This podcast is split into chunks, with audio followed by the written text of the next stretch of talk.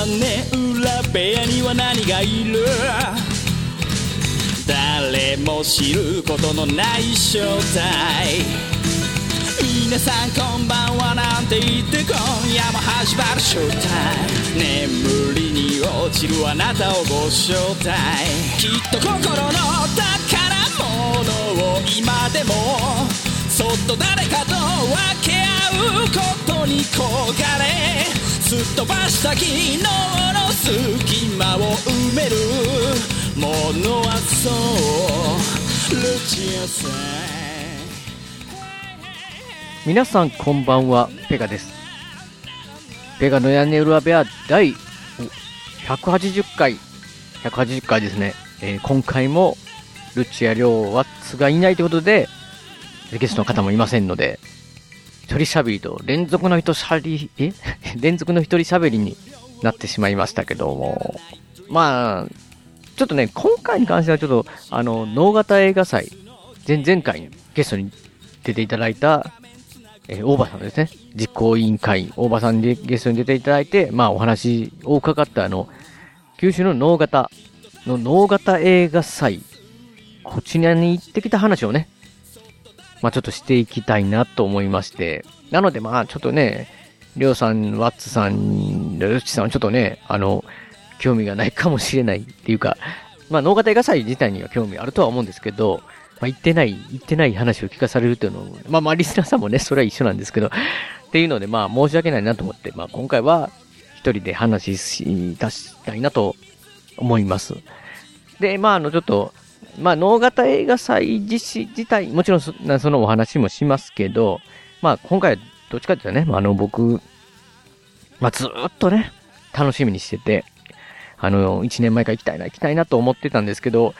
今回念願かなって行けることになったということで、まあ、ちょっとじゃ、まあ、小旅行とか遠足気分的にね、映画祭ももちろん含めてなんですけど、まあ、ちょっと、脳型に行くの自身楽しみで、まあ、ちょっと小旅行というか遠足みたいな気分で行ってますので、まあ、その道中の話もしたいなと思っておりますので、まあ、ちょっと映画祭の話を聞きたいのに、お前なんかこう、ま、前段階長いよっていう方はね、ちょっと適当にこう、早送りをしていただいて、聞いていただきたいなと思います。っていうのでね、今回は、まあ、リスナーの皆さん、ほとんど、ね、聞かれてる方はいけてない方が多いと思いますので、まあ僕は大阪に住んでて、まあ僕、大阪に住んでる僕が、まあ、九州の脳型映画祭に行ってきたって話にちょっと付き合っていただいて、まあ一緒に旅行行ってるような気分でね、まああくまで僕目線、僕目線のあれなんですけど、えー、付き合っていただきたいなと思います。でね、あの、まあ、えー今回、えー、脳型映画祭自身自体が、13、えー10月の13、14、15と、3日間あったんですけど、まあ、13日に関しては、映画1本と、あの、試合監督の、ある優しき殺人者の記録、記録で、まあ、オープニングって形で、映画夜にね、夕方に1回、上映って形で、まあメインは土曜日、日曜日という形で、僕は、あの、どうしてもね、スケジュール的に土曜日から行けたらよかったんですけど、で、まあ日曜日しか行けないって形で、しかも日曜日も次の月曜日が、あくる日が、仕事、お仕事があるってことなんで、どうしようかなと思った結果、14日の土曜日の夜の夜行バスに乗って、えそして、あの、15日日曜日の朝、着いて、まあ、夕方、夜、まあ、ギリギリの範囲で新幹線で帰ってくるっていう形の、えスケジュールを組んだわけなんですよね。という形で、まあ、帰りは新幹線。じゃないともうどっちでも間に合わないんで、まあ、行き、行きは夜行バスと。まあ、なんで夜行バスを選んだんだと。今結構新幹線もね、早割りとかって、そんなに値段変わらずに行けたりするんじゃないかって言われたんですけど、まあ、ちょっと調べてみたんですけど、僕もほとんどね、夜行バスっていうのは乗ったことなかったんで、まあ、乗りたかったっていうのもあるんですけど、っていうのはね、まあ、バスをよく使われる方は、まあ、今更とは思うんですけど、まあ僕の中ではそのバスっていうのは、あの、2列ずつですね、通路挟んで、左右に2列がずっと並ぶという、に、あの、2席ずつ並んでるっていうね。だから4席ずつずーっとこう、後ろに行ってるっていうイメージがあるんですけど、なんかこう、ゆったり行ける人のために3列シートなるものがあるっていうのはね、まあまあなんかちょっと、いろんなとこか聞いてはいてて、それがちょっとすごい気になってて、まあちょっと、今回3列シートね、乗ってみようと思ってね。それで、バスの旅を一回楽しもうと。で、僕結構ね、あの、どんなとこでもこう、寝れるタイプなんで、いけるんじゃないかとね。で、あの、夜から行くとなんかこうワクワクするじゃないですか。で、まあ、いろんなものを持ってね。もう、まあちょっと時間見たらね、でも、9時間ぐらいかかるってなってたんですよ。結構長いなと思ったんですけど、まあまあ夜中なんで寝るしなって思ったんですけど、まあ、で、大阪の発自体が9時40分発なんですね、夜のね。なので、まあ、いくらまあ僕がおっちゃんと言える4時、え、じゃ9時40分の時点でね、いきなり爆睡という形はなかなか しないと思いますので、まあそのバスの中で、なんかこう、時間潰しというか、まあ潰しっていうかね、なんかそういうのできるかなと思って、まあ、3DS のゲームを持っていって、3DS 自体を持ってったり、あと、スマホにですね、スマホの方に、Amazon プライムビデオですね、の、Amazon プライム入ってますね。そちらの、まあビデオが普通ですと、その映画とかドラマだとかそういうのを、まあ Wi-Fi ある環境で見る。まあ外でも見れるんですけど、普通の、あの、Wi-Fi ない環境で見れるんでしょうけど、まあね、すごい、なんですか、その、そう、送受信を食うっていう形なんで、まあ普段 Wi-Fi の環境で見るっていうのが普通なんですけど、なんかもう事前にね、ダウンロードもできるんで、まあ、何個かね、映画をダウンロードして、っていう感じで、バスの中を楽しむ気満々の状態でね。うん。で、ただ僕、あの、古い、古い人間、古い人間っていうか、あれなんで、もしそういうデジタルものがね、全部使えなくなったらダメだと思って、まあ本も一冊持ってったりとかね、もしても、とにかく良い周到に、あの、してったわけなんですけど、で、まあ夜行バス自体、もうだいぶ、まあ乗ったことないことはないんですけど、本当に、10年、20年はいかないですけど、まあそれぐらい前に、あの乗ったぐらいで、本当に久しぶりすぎてもう忘れてるんですよね、完全に。で、まあ、まあ行く前に、いろいろ他のリスナーの方とかね、直接お会いする機会があった時に、あの、この野方行く時、バスで行くんですよ、言ったら、えー、って、大丈夫ですかって話をしてて、いや、大丈夫ですよ、ちゃんとあの、空気のね、ふふふふって膨らます枕あるじゃないですか。なんかこう、U の字かけて、な形で、首に、なんかこう、パッ、パス、スパッと収まるやつね。前のも買ってますし、って言ったら、僕、同世代のね、リスナーの方に、いや、ペガさん、我々の年だと、腰ですよ。腰に気をつけろって言うのね。でこ腰がとりあえずやばいと。そのバスのね、まあ、リクライニングちょっと倒した状態でも隙間ができる腰に何かものをね、やっとかないとやばいですよって言われて、まあ、だからそういうのも含めてこう、タオルをとかね、まあ、タオルぐるぐるって巻いてこう、腰の後ろにつけるとか、えー、あとね、もうちょっと、の方がこれ役立ったなと思ったのが、あの、ユニクロさんのウルトラダウンでしたっけ？あのなんか、いわゆるペラペラとかゴミ袋ダウンとかなんかひどい 言い方されたりするんですけど、あの、薄い、薄いダウンジャケットですね。あれが、まあもともと販売してる時確かそうやったと思うんですけど、こう、くるくるって巻いて、あの、巾着のようなもんに入、いや、入れれるんですよ、ポーチみたいな。で、それが、その状態だと本当に腰にクッションになるみたいな感じでね。あので、まあ、携帯しやすいですし、その、そんな、だから、分厚めのダウンではないんで、本当になんかこう、いろんなものに使えると私、今回これはすごい役立ちましたけどね。本当に、で、それを持ってっていう形で、まあ、とにかくこう、あの、良いシュートに行こうと思ったら、なんかこう、バス自体を僕は、本当になんか先ほども久しぶりなんで、ちょっと、あの、いろいろインターネット調べてたんですよ。すると、夜、まあ、消灯したら、スマホの電気とか、携帯ゲームの電気は、もう、ダメだと。まあ、そうですね。あの、周りの人に、こう、光って迷惑かかるって。ただし、なんかこう、プライベートカーテンとかそういうあるんだったら、まあまあまあ、まあいいかな、みたいなこと書いてて。で、見たら、その、僕が乗るこの3列シートっていうね、要は席が、あの、横に1、2、3あるんですよ。だから真ん中に、ど真ん中に席があって、その横にも通路があるみたいな状態ですね。で、だから、一個一個が分かれてるんですよ。だから普通ね、あの、二席二席だと、あの、お隣さんがいる状態なんですけど、その三列シートの場合は、お隣がいないというか、まあ通路があるっていう状態で、で、その、僕が乗った、えー、バスに関しては、なんかこう、カーテンレールがあって、プライベートカーテンって言って自分のなんかこう、えー前と横と、後ろにカーテンが完全にこう隠れるって形で。まあ、それを、のような仕様のバスの場合はまだギリいいじゃないかって書いてたのが、あ、ついてるやんって思って。まあ、まあどっちみちまあ、まあ最悪、そうやって、それがもう全部無理な場合は、まあ僕たちのね、強い味方のポッドキャストっていうのがあるんでね。まああの、それもいろいろ新番組とかね、なんかこう、この、これを機会なんで、なんかこう聞いたことない番組とかも含めて、いろいろダウンロードしたりとかして、まあとにかく良い周到にしたわけなんですけど。てかこんな話、絶対進まないですね。ちょっと、ちょっとね、このペースで出まずいで、ちょっと、えー早くバスに乗りましょう。バスに乗りましょうっていうか。っていうわけで、まあ、バス、今回、あの、乗ったのがね、大阪の梅田のスカイビルってとこなんですよね。なんかあの、本当に建物が、ビルが2本建てて、一番上の方がそのビルとビルの間がなんか繋がってるみたいなね。空中庭園っていうのが一番上まで行ったらあって。結構これがね、どうやらなんかこう、外国の方の観光スポットですごい人気あるみたいで、なんかガイドかなんかで、ガイドブックで、海外のガイドブックでもなんかこう、世界で行くべき建物みたいな感じの中に一つに入ってるみたいなね。なんか、ちょっと前まで逆に全然人いなかったやんっていうね、ビルだったんですけど、えー、そこのビルの、まあ、このビルのね、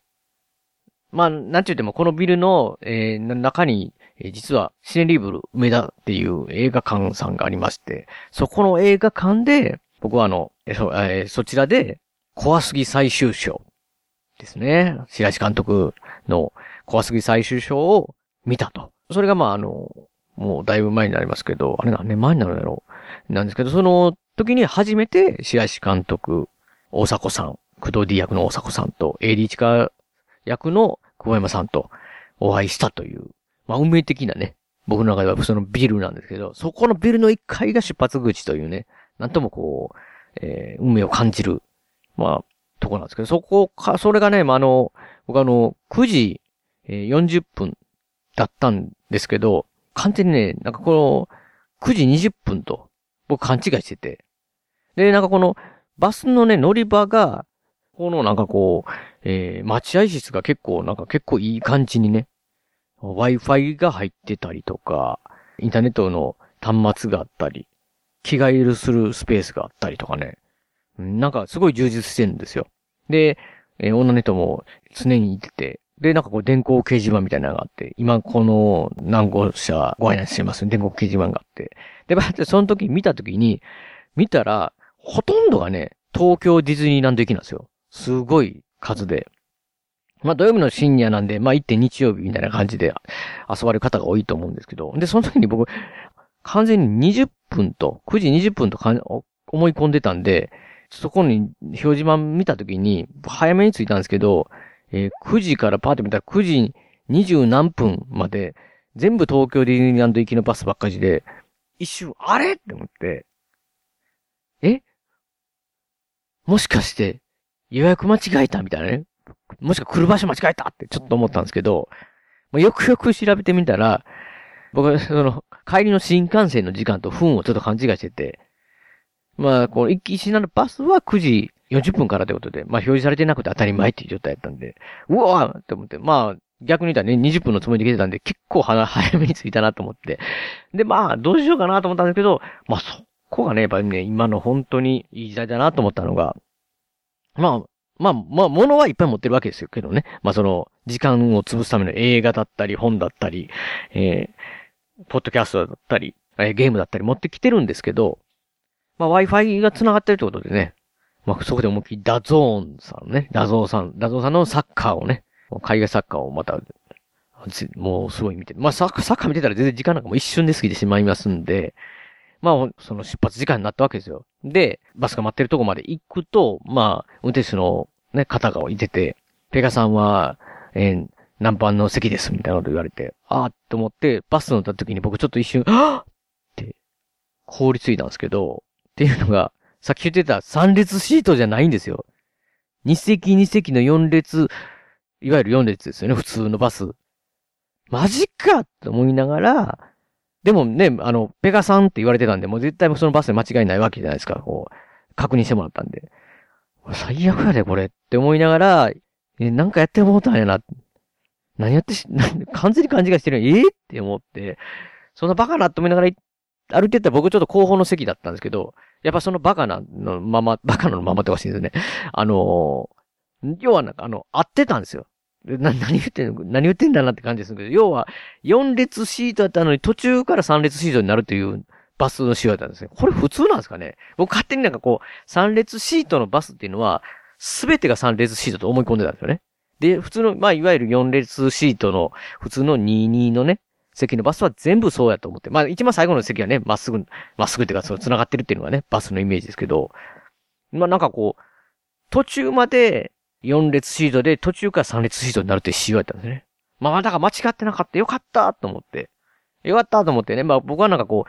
う、ま、真ん中ではなく、まあ、横の窓、窓際というか、ところで、おお、これかと思ってね。で、座ると、まあ、普通のバスの間隔よりちょいと広いかなってぐらいで、あでもなんかフットレストとか、んで足も出て、で足元に重足とこもあったりとか、ほんで、あね、充電器の挿したりとかできる電源が一個一個についてて、あ、これはいいなと。ほんでカーテンがあるわけですよ。で、カーテンはまあ横だけ開いてる状態、いや、閉めてる状態なんですけど、これで、まあいいなと思って、で、まあいろいろね、もう準備も枕も膨らましたよ。エア枕も膨らまして、腰にね、あの、リスナーさんに言われたようにも、あの、腰にタオルやったり、まあ、あの、そのダウンジャケットの、えー、ウルトラダウンを詰めたクッションを 勝手に、勝手にクッションにしてますけど、それを腰に当てて、これ、これ完全に、もうじ、完璧やなと。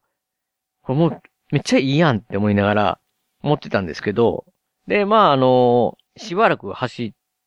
り出してですね、もう走り出して、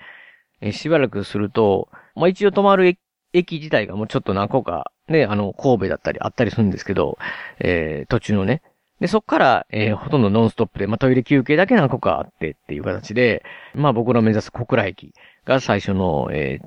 到着ポイント。それがもう明日の朝ですよ、みたいな感じでアナウンスが流れて、から、まあリラックスタイム、始まるぞと思ったらね、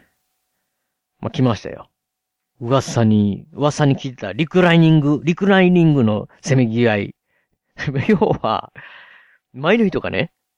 リクライニングガーンってしてきたわけですよ。それがね、結構、これどうなんですかねこれ3列シートだからなんかね、かなり来るわけですよ。ぐえっと。なんかね、もう、僕この人の、前の人の、なんか頭皮マッサージを今からしないとダメなんじゃないかってね。手をちょっと、こう手をちょっとこう曲げて出したらもう頭ガシって掴めるぐらいのね。それぐらい来て、ま、マジかと思って。でもそうなってくると、これ膝の、僕足元にリュックというかね、そういうカバンを置いてたんですけど、それももう手探りでしかこう、要はもう目視できない状態。でも倒れてきててね、前が目視できない状態ぐらいになってて、うわ、これは厳しいなと。噂に聞いてたけど厳しいなって思って、これはもう、ね、前が倒れてたから、この、この、自分はまっすぐなわけですよ。そうするともう、えぐい状態で、あの、やばいやばいやばい、これやばいと思って、もうすかさず後ろに振り返って、なんていうかね、後ろ振り返ったらちょっと、か、後ろの方もカーテン完全にしてたんですよね、前と、あれ要は。だから、足元ちょっと見えてて、で、靴がちょっとその間もう脱、がれて横置いてたんでしょうね。まあ、動画にも女性の靴だったんで、あ、女性だなと思ってたんですけど、まあ、まあ、女性男性関係なしにね、まあ、すいませんって言って、あの、リクライニング倒してもいいですかって言ったわけですよ。でね、まあ僕の中では、あ、はい、どうぞって言ってグイって下げるつもりが、全く返事が返ってこないってね。あれ？って思って。無視って思って。ちょっと、前の方も、いや別にいいんですよ。僕はだからリクライングは完全にもう全開でかい、あの、倒してもらって構わないタイプって、タイプっておかしいですけど、絶対構わないですけど、あの、一声なかったらびっくりするっていうだけでね。なん、なん、なんで声かけへんのかいっていう、その怒りは全くなかったんですけど、ただびっくりしたんで、グイーンっていきなりかってきたんで、おーって。ただこのままでは僕の活動範囲がちょっと傷すぎると思って後ろに声かけたんですけど、完全にスルーって形でね。マジかと。世知辛い世の中だなって思いながら、これちょっとでもさすがにこの状態、ちょっときつすぎるしなと思って、まあもちろん9時間なんかありえないわけですよ。寝時に寝る時にはやっぱりね、多少なりと倒さないと厳しいっていうので、というかまあ前がこの状態で相当倒さないと厳しいなと思って、もうもう一回ね、後ろの女性の方に、すいません、倒していいですかって。聞いたんですよ。明らかに2回目で大きいボ、大きいボリュームですよ。大きいボリューム。まあ、あの、要はもう静かな車内なんで、ちょっと前の人にも聞こえんじゃないかと。2席前ぐらいとか、横の人にも全然聞こえんじゃないかぐらいの声で言ったわけですよ。ちょっとはってね。すいません。倒さ、倒させてもらっていいですかって。いいですかっていうのが、もうある、あ、もう、ね、最初のやつが間違ったのは思いましたけどね、よく考えたら、あの、倒しますねでよかったんですけど、まあ、それを言ってしまったんですけど、またスルーなんですよ。倒したらあかんのかなってなったと。でも、それちょっと地獄なんで、どう、えー、って思って、こう、ちょっと倒しづらいな、倒していいですかって聞いた手前、それをはい、いいですよって言われてないのに倒すっていうのはなかなかね、人間的にちょっと厳しいなと思ってて、どうしようかなと思ったらね、聞こえてきたんですよ。返事じゃなくて、後ろの人ね、思いっきりいびきかいて、はぁ、はぁ、寝とんかいって。いや、もう寝とんかいみたいな状態で、寝てんやったらいいわと思って、まあ、そこからガーッさが倒しましたけどね、思いっきり。いや、だ、でもその3列してほんとガーッむっちゃ倒るんですよね。すっごい。これ倒る、でて、しかもほんでカーテンをこう、この字に、まあ、僕は横なんでね、横なんでこの字で、横はもう、あの、壁というか窓側なんで、するともう前後が包まれてる感じで、なんかかなりね、精神的にもカーテンだけで、なんかやっぱりなんかこう、プライベートスペース的なね、ちょっとリラックスできる空間ができますし、その倒し方もすごい倒れるんで、おそらく、結構うん、どういう、どうなんですかだから、あの、腰のこと言われてたんですけど、腰も気になりにくいぐらい倒れるんですよ。本当にかなり。かなり上向いてる状態で。で、もう枕もいらないぐらいですよ。なんか元々の、あの、バスの座席のなんかこうポコッと出てるヘッドレストで十分なぐらいで、なんか逆に寝転んでる状態でそれつけると、いわゆるね、U の字のつけるとなんかクイクイって上がるぐらいの、なんで、かなり快適でしたね。ただかなり快適だったんですけど、思った以上になんかその日夜寒くて、で、あの横のなんかドアってなんか冷たいじゃないですか。ドアっていうか、えー、壁って。窓、窓のとこってね。なんですっごい寒なってきて、まあでもその時にね、やっぱりあのウルトラダウン、ウルトラダウンがね、あったんで、ライトダウンなんか、それを着て、キュッと締めて、なんか、頭フードも被って、寝たら結構快適な感じになって、まあまあ、ちょっとね、どこでも寝れると思ったんですけど、どっちか言ったらあの、ちょっと寝れなかったんですけど、どっちかっていうと、そのバスで寝れないというよりも、いわゆる遠足の前の少年のようにね、次の日の脳型映画祭楽しみだなっていうので、ちょっと、寝れなかったっていうのはありますけどね。まあだからその、なんかいろいろね、でもその、ゲームは結構しなかったんです。結局しなかったですね。あのなんか、なんかこう、すごい揺れてて、っていうのがあったんで、まあ映画も見てたんですけど、まあこのままで寝れないわと思って、まあ結局はポッドキャストとかね、を聞きながら寝たって形で、えー、あの、ほとんどバスで25分オーバーみたいな感じになってるんですけど、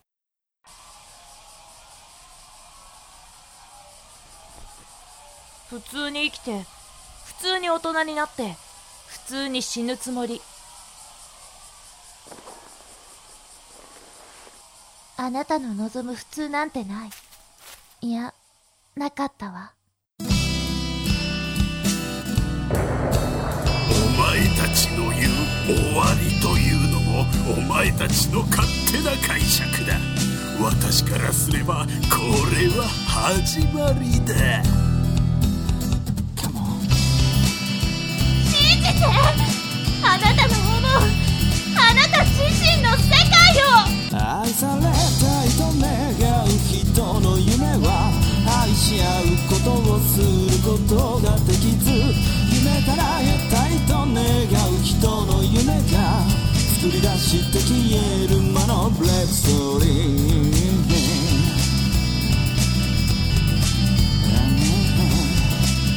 ボーカリスト笹山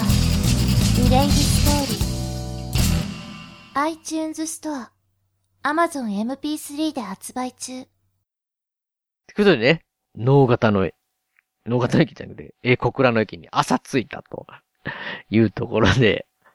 すいませんね、お前のパートの話はもうええねんって言わなんですけど、いやでもまあまあ、なんかこう、結局バスあれですよ、その、僕、小さめの人間なんでね、身長が。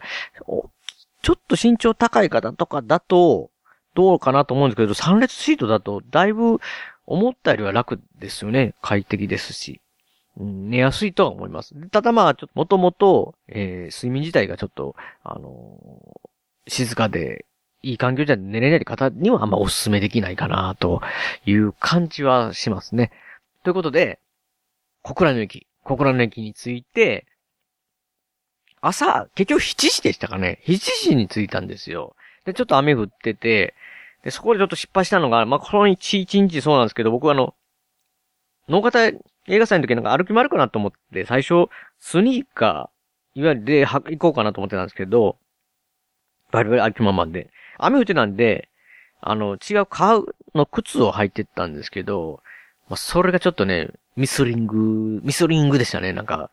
なんか、足の裏がツルツルで、やったらタイル滑るみたいなね。これもあの、直方でもそうだったんですけど、もう結構いろんなところでツーってちょっとね、なんかこう、若干、あの、スライドしてて、やばい状態に何回かね、なりかけたっていうね。特にね、なんか小倉駅が結構ツルツルだったんですね、僕の中で。うおーって思いながら。ま、ただまあちょっとね、小倉駅で本当はそっからちょっと駅乗り継いで、あの、何駅か行ったところの、今波うどんっていうね、北九州のうどんをこう、食べようかなっていう計画だったんですよ。朝から結構やってて、並んでるようなね、ところで気にはなってたんですけど、ちょっとまあ8時半オープンがなんかで、そうすると、農画映画祭自体の最初の映画の上映自体が10時から、早いやつで10時からって形だったんで、うん、どうしようかなとか思って、で、まあ結局はね、まあ今回は脳型を思いっきり楽しみたいということで、脳型映画祭こうスケジュール立てた時に、あの、映画なんで一回見ると、ね、1時間半とか 1, 1時間1時間半経つんで、1日何本もなかなか映画見れないわけですよね。で、まあこれ、屋根裏部屋では、大場さん言ってた時に何かできるかも、僕自体に何かお手伝いできるかもしれないっていう話してたんですけど、結局、一日、本当に一日前にですね、最終決定いたしまして、その僕が行った日の15日の夕方の4時から、坪井さんの、えー VHS 狂人のね、えー VHS 愛を語るっていうトークイベントに関して僕も一緒にお手伝い出るって形になってたんで、まあそれも含めて、なかなかちょっと行けない場所もあるなと。要は、農画大火祭っていうのは、その、まあ映画祭も含めて、その時には、えーいろんなイベントも、えー同時にやってまして、で、映画じ、上会場自体も何箇所もありますので、行けない箇所も出てくるってことで、やっぱあの、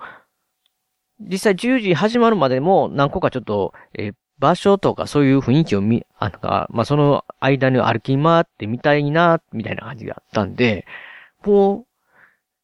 小倉駅で、それこそ松屋でご飯を食べて、でも松屋自身もね、僕、行ったことなかったと思ったんで、ちょっと行きたいなと思ったんですよね。なんか行きたい、松屋に行きたいんだって、いつでも行けるだろうみたいな感じするんだけどね、ある程度、えー、場所いっぱいあるので。なかなかね、行く機会がたまたまなくて、で、松屋も行きたいなと思って、松屋の朝定食を食べて、野方に、そっから、あの、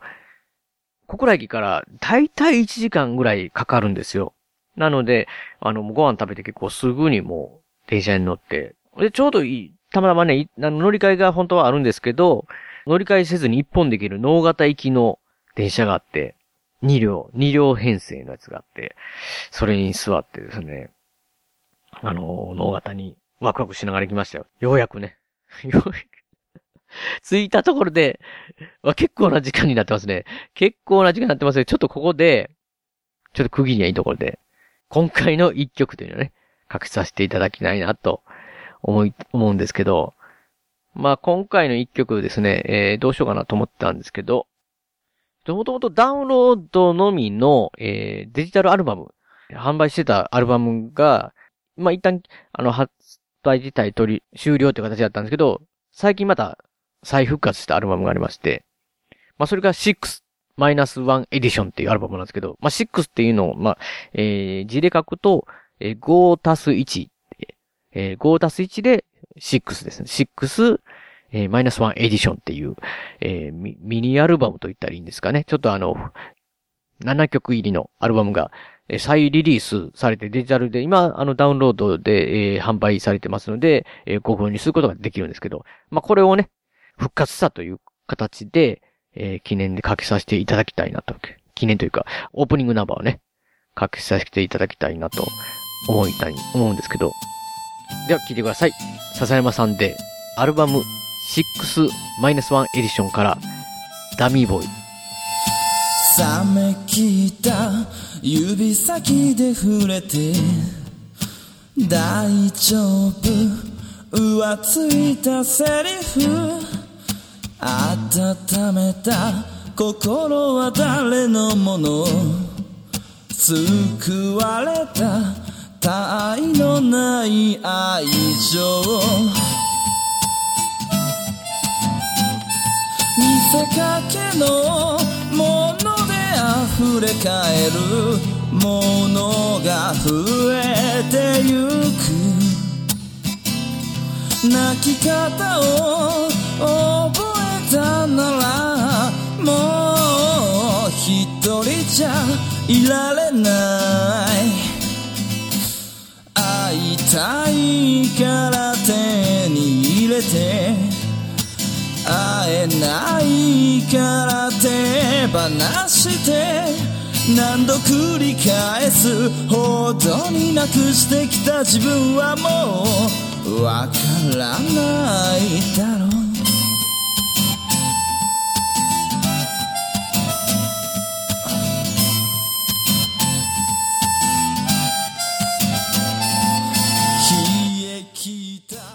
や、いつになったら脳型の、脳型映画祭の話が始まるんだ？ってところなんですけど、いや、着きましたよ。やっと、脳型駅着いたんですけど、なんか僕の持ったイメージより全然大きい、大きいなというか綺麗なね、本当に駅で新しい、うん、なんか、もうイメージ違いましたよ。なんか、なんかすごいね、勝手に古い、小さい田舎の駅かなと思ったら、広くて、あのー、まん、そう駅が出た真ん中にボーンとね、綺麗な大きな道が走ってて、みたいな感じで、あ、なんかイメージあんな綺麗な街だなと思いながら、で、まあ、早速こう、歩いていこうかなと。ね。で、前のね、土曜日の日には、えー上映会場で会ってた、円徳寺さんっていうね、まあ、大場さんも言ってたお寺の、まあ、住職さんのお話があったりとか、お寺ので上映するっていう、えーやってるっていう円徳寺さんが、まあ、これ15日には円徳寺さんは上映会場ではなかったんで、円徳寺さん行こうと思って。で、円徳寺さんの向かいが、あの、須崎町公園って言って、あの、まあ、去年に言ったね、マッドマックスの上映予定だったとこで、この日に関しては、あの、上映はな、なかったんですけど、その、お座敷音楽フェス in 能型っていうのがね、11時からあるってことで、で、そのまあ準備をしてるんだろうなと思って、牛の丸焼きもね、あるんだろうかと思って、で、円徳寺のさんから、えー道を信号を渡って、いざ公園行こうと思った瞬間ですね。で、前から、どうもって言って、あの、挨拶されて、パッと見たら、河野さんね、もう実行委員会のあのメインされてる河野さん。あれ？と思って、あ、そういえばあの VHS 狂人ラジオね、シネマスコールさんのところでした時に、あの、来ていただいてて、河野さん。で、あの、面識があったんで、あ、どうもって言って、お話しさせてもらって、あの、そのままね、なんか車で、ちょっと、あの、他の会場見に行きますか？みたいな感じで、もう車に乗っけて行っていただいてるんで、そこからボーンとね、まあ、とりあえず山本園さんとこっていうとこで、ね、行かし、行って、ここなんですって言って、あの見せてもらったりして、あ、どうもって言いながら、こう、本当に、河野さんね、スタッフの方が、あの、準備されてたり、いろいろしね、してる段階で、どうもって感じなんですけど、後ろに来た僕誰やねんみたいな感じでめちゃ見られながら。で、おしゃの、山本さん、えーさん行った時になんか、雨漏りが、雨漏りがとか言ってるんですよね。んで、なんかこう、見たら、洗面器みたいなんで受けてる状態で、なんかまあ、その、まあ、ずっと雨が続いてたんでね、なんかこう、いろんなトラブルが急になるんだなと思って、なんか大変だなと思いながら。で、じゃあ、おばさんのとこ行きますかみたいな感じでね。で、おばさん自体が、まあその日、というかまあ、二日連続ですがね、あの、久保山千佳さんが、急遽、えー、来られるようになって、あの、先ほど言ったコアスキシリーズの AD 千佳役の、えースナック久保千佳って言ってね。なんか、もともとはね、あの、来れないかもしれん、来れないという形だったんですけど、急遽来れることになって、えー、久保山さん自身が、スナック久保千佳のママとなって、名古屋飯ですね。シネマスコーリのつ坪井さんが、今回ね、ラストを飾るというので、名古屋飯ってあの手羽先であったり、味噌煮込みうどんだってあ、だったりとかをね、料理を振る舞ってくれるというか、その、販売してくれるっていうね、形で、その久保山さんが14、15とおられるという形で、それの一応ね、付き人役という感じで、大場さんされてて、まあ、そういうので、まあ、あの、名もなきギャラリーさんの方で、ずっとおられるって形で、まあ、そっちの方にね、あの、コーナーに連れて行っていただいて、一応、大場さんのね、まあ、こう、久しぶりに、お会いしてって感じなんですけど、なんかもう、大場さんもね、だから、まあ、か結構忙しそうにね。まあ、上映が始まったらね、映画やってた時はそうでもないんでしょうけど、いろいろなんかこう、バタバタバタバタされてる感じだって。で、小山さんにも挨拶して、アペガさんって言ってね、挨拶してもらって、してたんですけど、とにかくね、なんとなく僕のイメージ、このスナック久保地下のイメージは、ゆっくりね、なんか小山さんと喋りながら食べたり飲んだりとか、そんなんだとは思うんですけど、まあもちろんその、それをこう、もう結構バタバタして僕自身もなんかいろいろなとこ行ってたんで見れなかったんですけど、僕が見てる時っていうのは結構仕込みとか料理とかで、もう台所に行って、トントントントンみたいなね、料理のすごい準備とか、なんかこう、テキパキテキパキ、すごい、働く人みたいなね、なんか、あ、あれ？って思いながら、女優、女優なんですよね、みたいな感じでもう、ね、女優の方でしたらそこまでなんかこう、本当になんかこう、表に立って、なんかこう、ちょっとしたものをもう作ってたきたもの、置いてるものを売るみたいな感じだからと思ったらもう、本、本気の料理をね、本気で作ってるみたいな、なんかで、すっごい男前でしたよ。本当になんか。もう、走り回ってるみたいなぐらいの勢いでしたからね。えー、なんかもう、すごいなって思いながら。まあそういう感じだったんですけど、なんかまあ なんかね、あとなんか、河野さんと喋ってパッ、たたま見た河野さんが、ペガさんと同じ時計なんです。えっ？て見たら僕のね、なんかこうダイソーの、100均のダイソーで買った青いブループラネットって名前だけ、名前だけかっこいいですけど、時計、デジタル時計と、なぜか河野さんも一緒の、なぜかっていうかね、まあ、河野さんも一緒の時計をしたっていうね、思わずなんか、写メ撮りましたけど、今あったりとかしてて、で、ただまあ何か手伝うことありませんかって言ったんですけど、まあもうなんかもうある程度ね、もう上映の準備までしてる状態なんで、全然、なんかあの、手伝うことないなっていう形で、言ってる間にもうね、もう10時も過ぎてて、まあこの名もなきギャラリーさん自身は、最初の初回上映自体が11時40分からかなからだったと思いますので、まだ言ったりしてたんですけど、僕としてはね、もうせっかく来たんだから、もちろんこのね、フィルムフェスティバルなんですから、こう映画をね、見たいなって思ってたんで、まあそうでしたら映画の方行かさせてもらっていいですかっていう形で、まず僕が見たのが、あの、10時20分からの、河野健一記念館さんっていうね、この建物がまた、なんか昔病院跡らしいんですけど、大正時代に建てられた建物で、すっごいいい雰囲気の建物なんですけど、この河野健一記念館さんのとこのブースで、あの、中もね、いい感じのレトロな建物、その、えー、階段、階段を上がっていって、そちらの方の部屋で上映だったんですけど、これが、えー、須崎パラダイス赤信号。これがね、公開が、あ、邦画なんですけど、公開が1956年。来ましたよ、56年。すごいですよね。えー、1956年の白黒映画なんですよね。もちろん僕全く知らずに、全くどんなんかも あの、前知識を入れずに、まあ見るから、見、見る、見るって思ってたんで見たんですけど、いやー、面白かったですね、これも、本当に。ん、あの、すっごい本当に、それこそ戦後すぐみたいな感じだったんですけど、その時代の白黒ですけど、まあ舞台はあの、遊郭。遊郭の、えー、ある町の近く近くの、えー、町、なんかこの橋を越えるとその遊郭があるみたいなね、とこですよ。そこの、えー、橋を渡る前の居酒屋があってみたいな感じで、えー、そこも舞台での人間模様っていうかね、のお話で、まあ最初はなんかこう橋で男が、もう俺なんか死んだ方がマシや、もう何もは生きる価値ないね、みたいなね、なんかもう自暴自棄になってるとこに、まあカップルで女の人がおって、あんたそんなこと言わないで、みたいな感じで、私がまた食い口探してる、さ、あげるから、みたいな、なんかこう、そういう感じの二人が、ある居酒屋のとこに転がり込んで、みたいな感じの話になって、話なんですけど、いやー、本当にね、この、うーん、時代、その時代の本当にね、なんかこう、世界、生活が、すごいこう、残ってて、その映画の中の世界に残ってて、なんか僕の中では全然また違うんですけど、それこそ、えこの世界の片隅にの時の感想に近いんですけど、本当になんかその時代に生きてる人、その時代の街、生きてる生活が封じ込められてて、なんかこう、体感できるというかね。その世界に入って、まあもちろんあの、通貨の価値も全然違くて、バイクに乗ってたらすごいお金持ちですねって言って、そのお金持ちの人が、えー経営してるのがラジオ屋さんって言ってね。神田でラジオやってるって、その神田に行くシーンとかもあるんですよね。すごいラジオ屋が並んでるわけですよ。まあテレビも出かけてますけど、メインがラジオみたいなね。真空管がどのこうのみたいな。なんかこう、生活、その辺のね、なんかこう、が、なんかこう、いっぱい残ってて、それ、すごいそれが興味、むちゃくちゃ興味深いんですよね。なんか、乗ってる車も含めて、こう、みんなのね、生活の感じが。で、まあ僕もね、もちろん全然それはす、もちろんその、全く生まれても何でもないような、ね、それこそ戦後なんであるんですけど、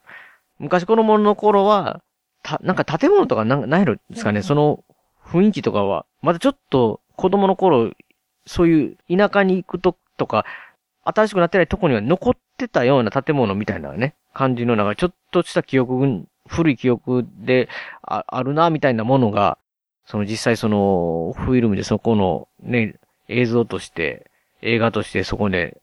なんか、あ、こんな風にやったんだ、みたいなのがね、すっごい、もうそれだけでもすごい面白いなと思うんですけど、まあ、その中のこの人間模様も、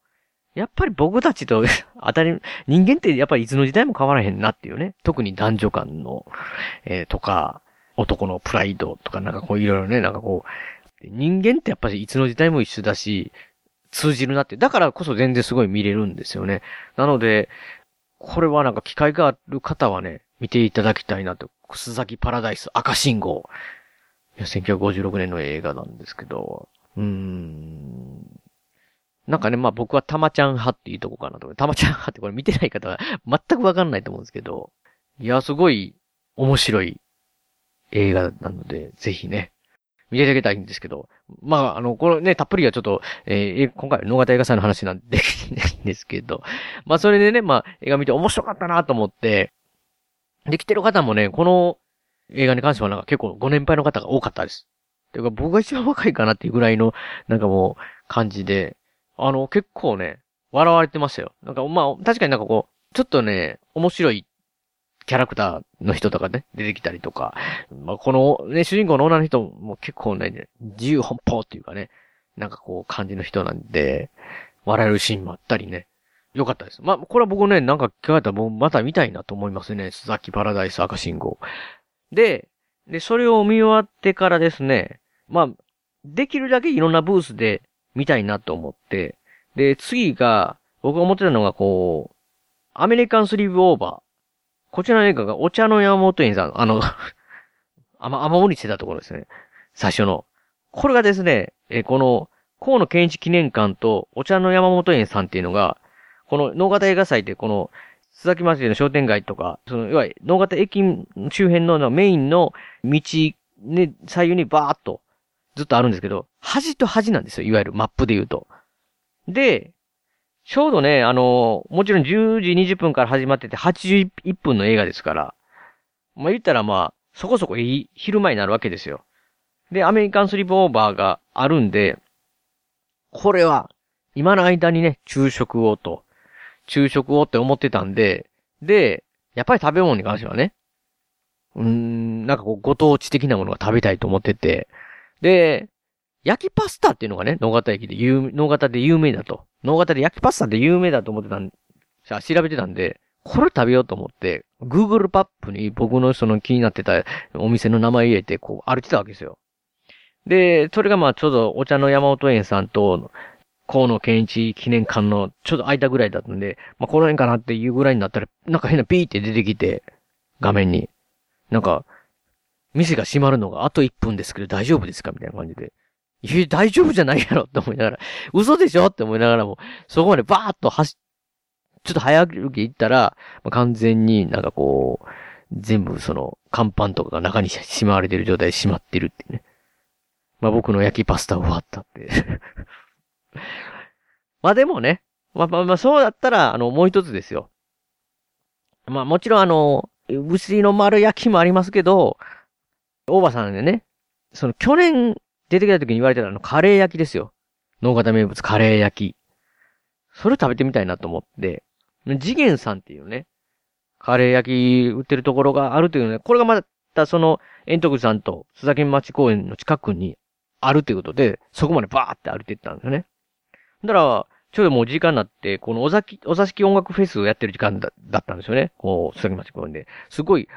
もう小雨あったんですけど、まあ、歌がね、みんな歌ってるのがものすごい聞こえて、なんかこう、楽しそうな感じになってるわけですよ。おー、いいなと思って。めちゃめちゃミュージックを聴きながら、あの、行ったらカレー焼きめっちゃ並んでるんですよ。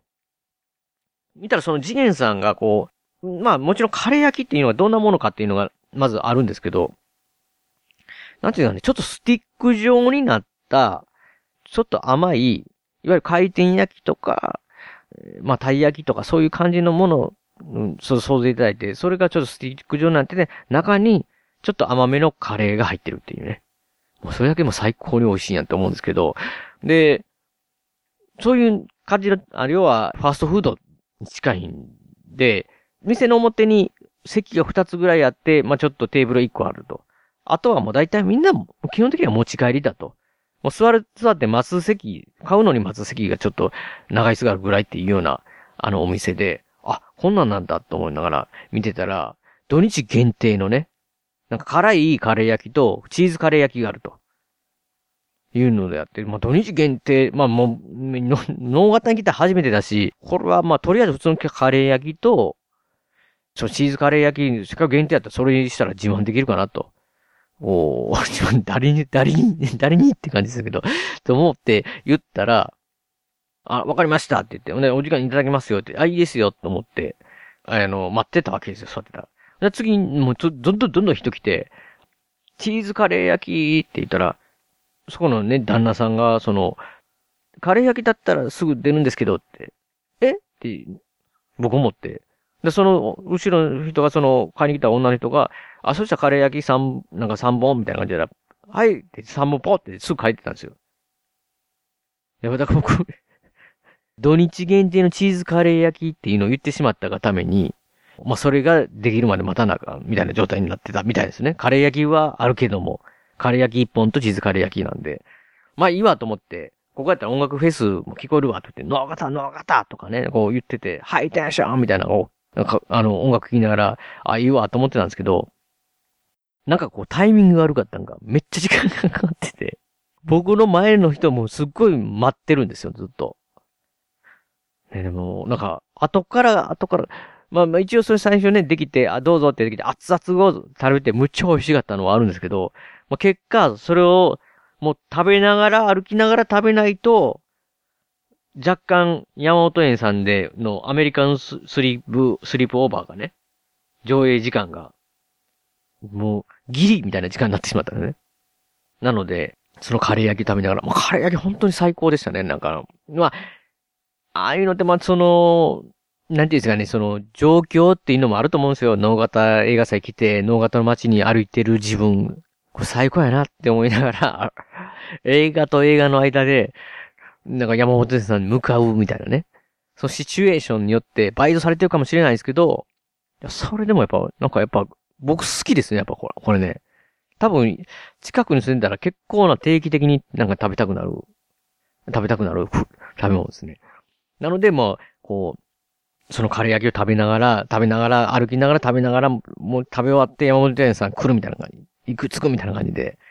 で、山本店さん切って、まあ、でも、ちょっとあの、要は映画って時間がかかってあれなんで、な気づいたらこう僕、ちょっとトイレ行きたいなと思って。で、トイレが気になる状態で映画見るのってすごい集中できなくて嫌じゃないですか。なので、この山本園さんのとこに行って、しまったと思って。なんか、もちろんね、なんか、あの、建物、それなりに建物のところでトイレがあったらそこに先行けばよかったと思ったんですけど、もうそこで気づいた状態だったんで、もう山本園さんのね、受け、農家大映画祭のスタッフの女性の方に、トイレ、あの、この辺近くないですかって言ったら、あ、この中にあるんですけど、あ、どうやったかな？いける、いける、ちょっと、え？ってこういう、なんか言ってるんですよね。な、何、な、なんかちょっと躊躇してる感じがあって、だい、だい、なんか特別なトイレなのかなと思いながら、いや、ちょっとここ上がっていただいて、って言ってね、なんかあの、なんか3段ぐらいの階段があって扉みたいな、あるんですよね。だから靴脱いでそこ階段があって扉行ったら、なんていうんですかね、こう、ちょっと、珍しい間取りのトイレですよね。なんか、なんなんか説明しづらいですけど。まあ、なんていうかね、僕、も子供の時、ね、田舎は徳島で、徳島の方の田舎のトイレにちょっとなんか似てるなっていうね、なんかこう、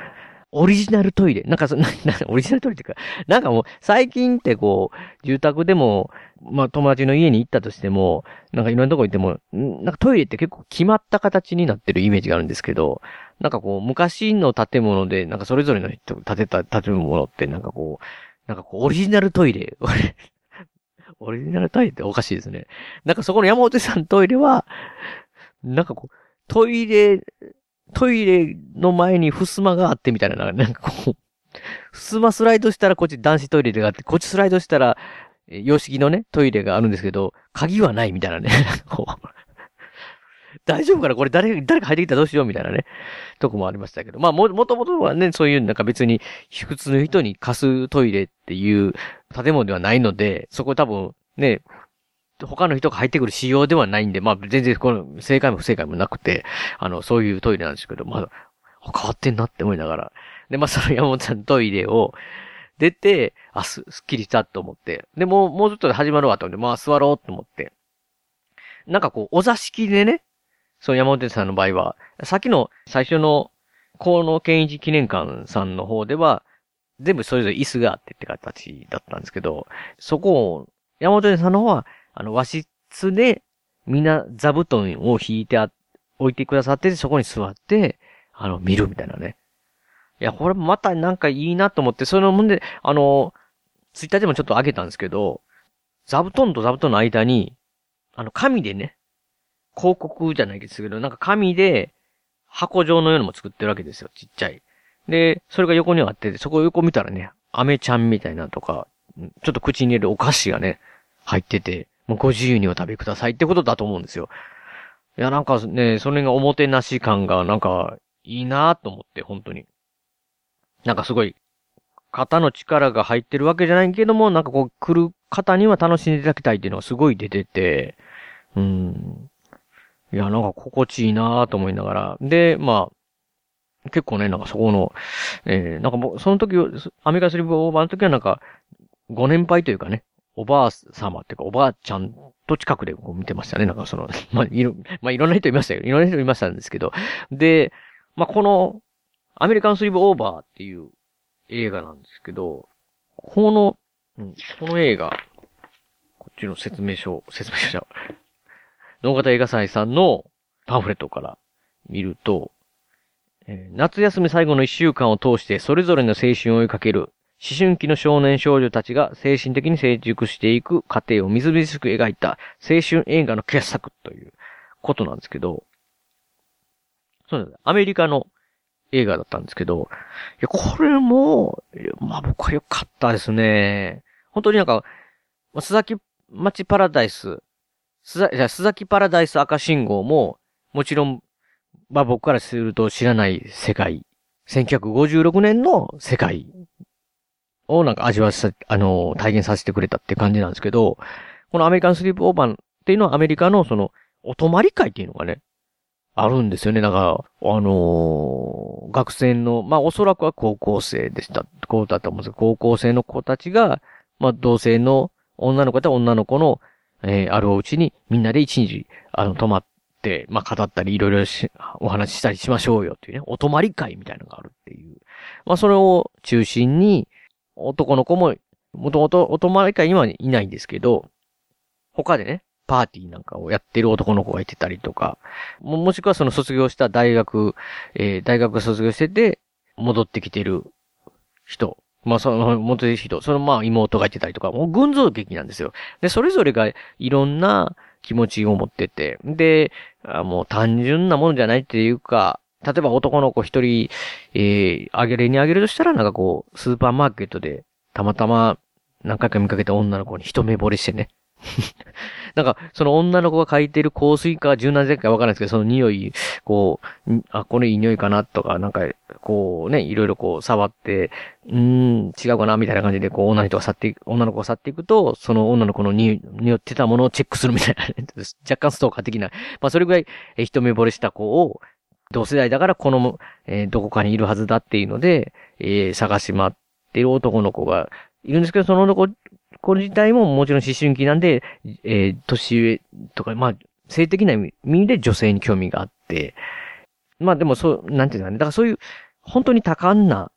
いろんなこう、人それぞれいろんな関、え、状況があって、気持ちもいろいろあって、で、もう一人の、それぞれ一人一人も、なんていうんだね、単純な気持ちではないっていうかね、いろんなこう、葛藤があったり、迷いがあったり、いろんな嫉妬があったり、妬みがあったり、まあなんかいろんなこう気持ちが、えー、渦巻いてて、それぞれが絡み合ったりするっていうので、なんかこう、すごい面白いなって思いましたね。いやー、だから、まあそれをね、なんかその、高な時期のその、なんかまあ言うたらその男の子が、そこの、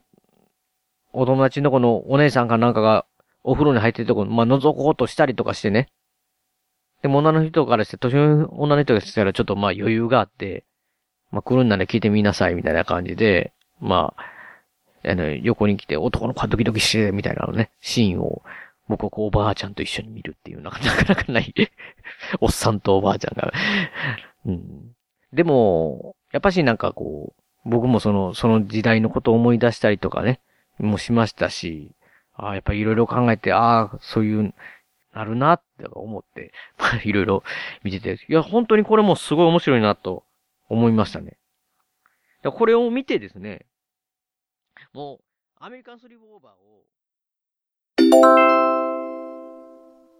いやー、まさか、まさかね、VHS 狂人ラジオの、なんか、坪井さんの、ね、こう、話が止まらないのを無理やりフェードアウトして終わらせるっていうね。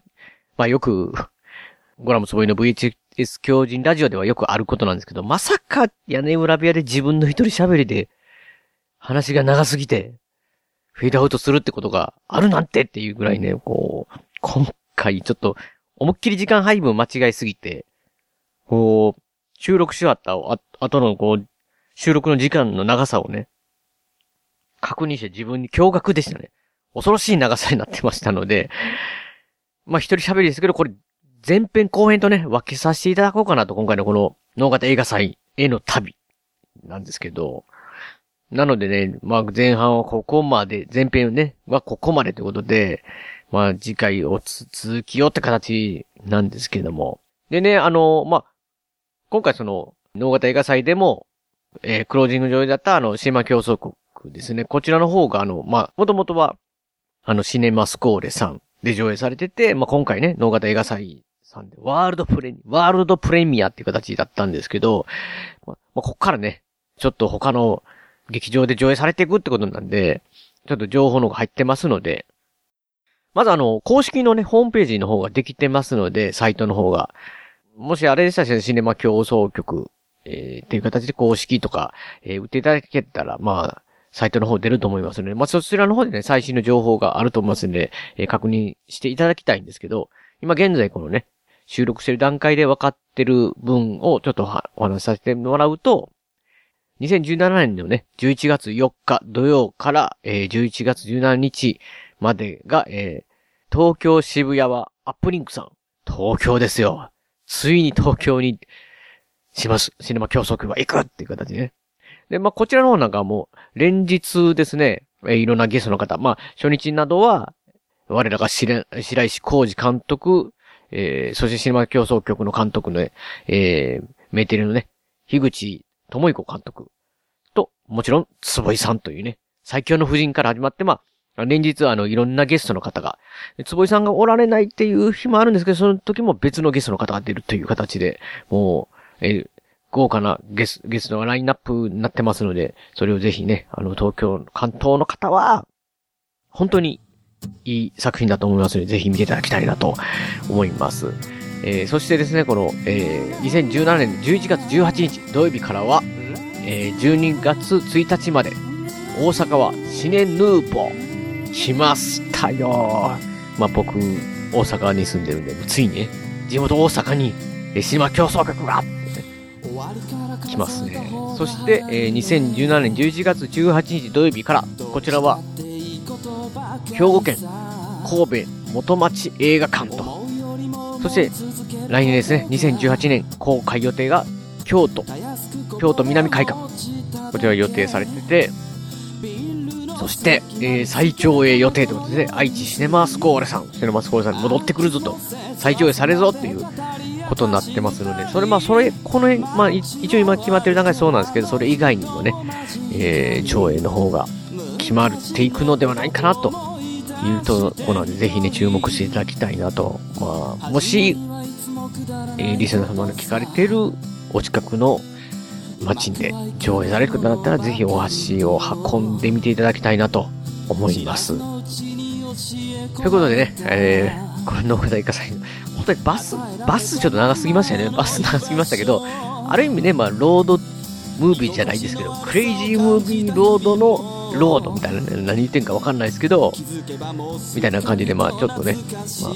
旅全体のね、今回テーマで、あの、やるわけではお話ししたいなと思ったんで、まあ、コーナ長くなってますけど、えー、後半の方、後編の方ですね、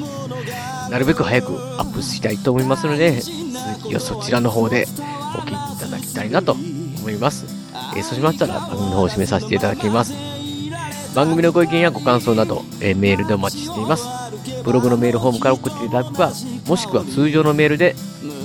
アルファベットで、ペガ屋根裏アットマーク Gmail.com、ペガ屋根裏アットマーク Gmail.com 宛てでお願いいたします。演技曲の方ですね、こちらの方は、えー、笹山さんで、スルリです。えーえー、笹山さん関連のですね、えー、デジタル曲ですね、こちらの方は iTunes ストアや Amazon MP3 などなどで購入できます。CD などはオンラインストア、リビングオンザレコードの方から、こちらの方から購入できます。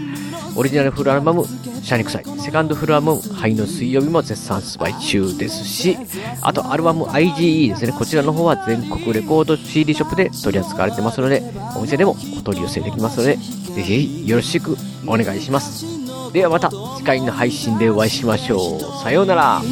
大事なことはいつも伝わらずするり相変わらずのままでいられた二人街はもうすっかりと懐かしく変わり昔のことと分かりすぎる一人。